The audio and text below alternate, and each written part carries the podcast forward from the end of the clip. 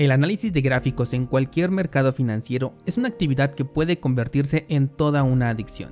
Desde que entré a este mundo cripto prácticamente no pasa un solo día en el que no vea los gráficos, por lo menos el de Bitcoin.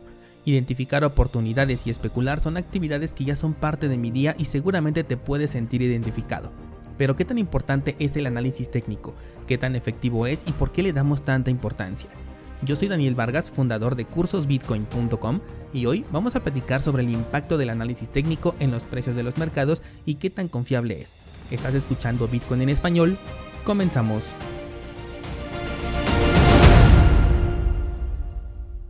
La semana pasada tuve una conversación con un descentralizado que me comentaba sobre la pseudociencia que es el análisis técnico y además de lo importante que es reconocer qué es realmente esta actividad, cuál es su eficacia y por qué es que le damos tanta importancia, sobre todo porque sabes que al inicio de cada episodio del podcast, al menos los que publico de martes a viernes, siempre comienzo con un análisis de mercado cuando existe un movimiento interesante que reportar, porque a veces pues tampoco hay mucho que platicar sobre el precio. Cuando entramos a un mercado financiero, sea el que sea, una de las principales actividades que llama nuestra atención y que queremos dominar es el trading.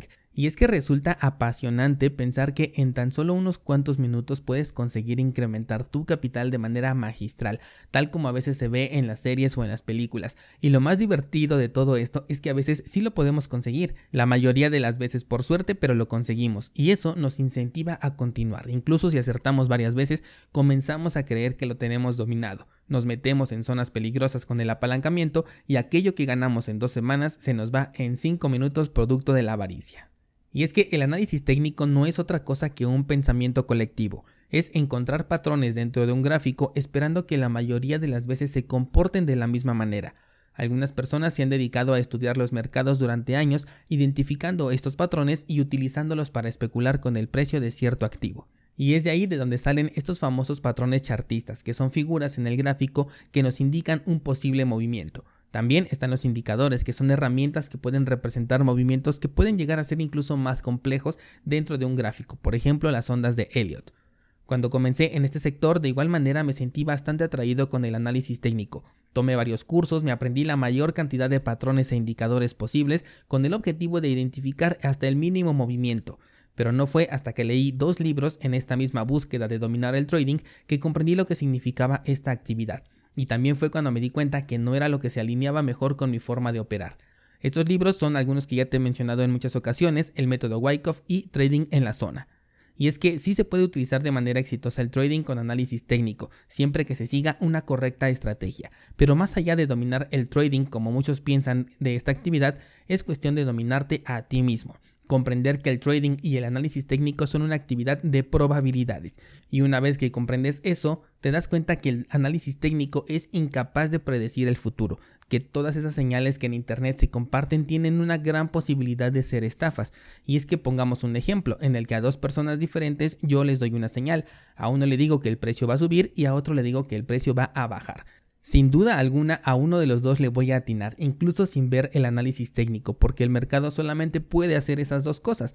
Si esto lo repetimos una y otra vez, siempre se tiene el 50% de probabilidades de atinarle y a quienes se vean beneficiados con estas señales sin duda te van a seguir recomendando y así es como se genera esta pequeña estafa en las señales. El análisis técnico nos sirve para identificar los puntos clave del pasado, movimientos que ya tuvieron un efecto en el mercado.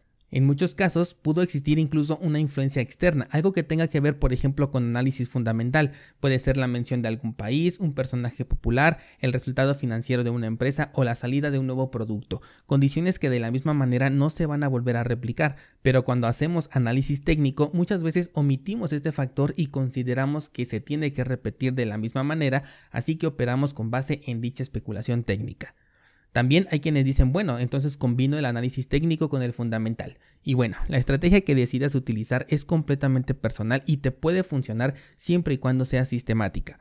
Pero algo que aprendí en dichos libros es que entre más variables le agregues a tu análisis técnico, más difícil se vuelve tomar una decisión.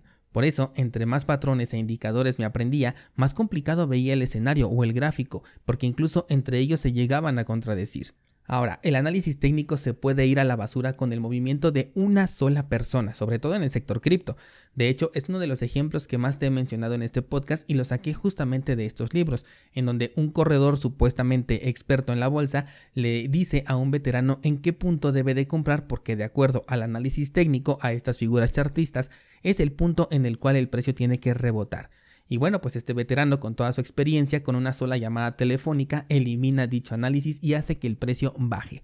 Así que como verás, el análisis técnico es extremadamente volátil. Es por eso que mis análisis normalmente no llevan muchos elementos. Me baso solamente en identificar canales en donde pueden existir movimientos de acumulación y distribución, nada más. Incluso en el libro del método Wyckoff te hace mención que cuando conoces ya un activo, con solamente ver el gráfico sin ninguna clase de identificador, es posible que sepas en qué tipo de movimiento se encuentra y también en qué clase de tendencia, porque tú ya conoces ese activo, ya le has dado un seguimiento desde hace mucho tiempo y sabes que el mercado solamente puede subir o bajar. Y si en ese momento se mantiene estable, entonces se está preparando justamente para subir o para bajar, mediante un movimiento ya sea de acumulación o de distribución. Cuando busco puntos de entrada para poder invertir, utilizo estos mismos canales en conjunto con Fibonacci. Y si es que quiero saber qué tipo de tendencia tiene el mercado, utilizo la media móvil de 20 periodos en el marco temporal de una semana.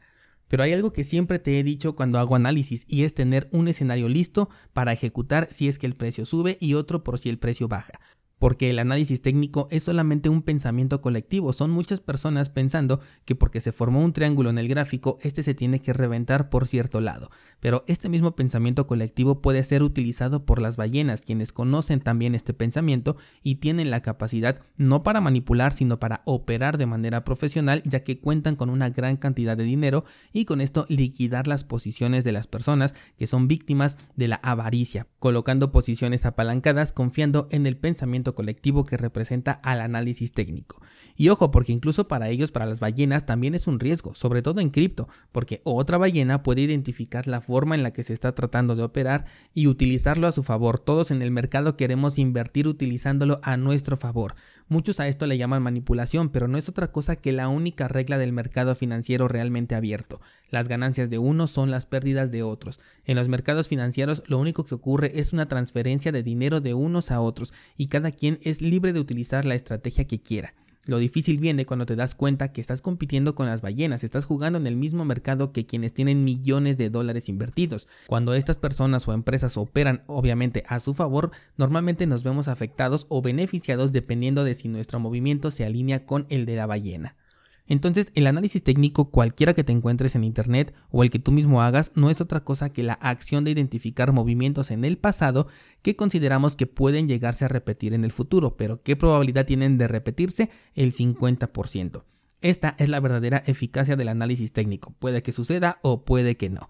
Lo que hacemos de forma personal es utilizarlo para inclinar la balanza a nuestro favor, porque tenemos un plan estratégico en el que de acuerdo a si el movimiento se cumple, el que estamos esperando gracias al análisis técnico, entonces tenemos la oportunidad de ver un beneficio. Y lo mismo vamos a tomar una reacción si es que el escenario no se cumple, ya sea simplemente no entrar o bien cortar las pérdidas en el caso de que estemos haciendo trading o incluso mandarlo a hold si es que nuestra intención es no aceptar estas pérdidas y podemos esperar con ese balance a largo plazo.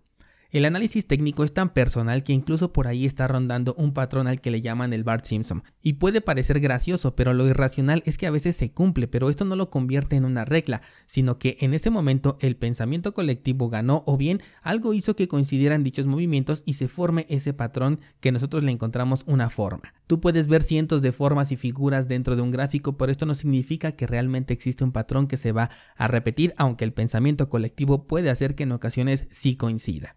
Considera esto cada vez que inicie el podcast y hablemos del análisis técnico, que al final estamos hablando de probabilidades, las cuales puedes aprovechar si realizas una estrategia que incline siempre la balanza hacia tu favor.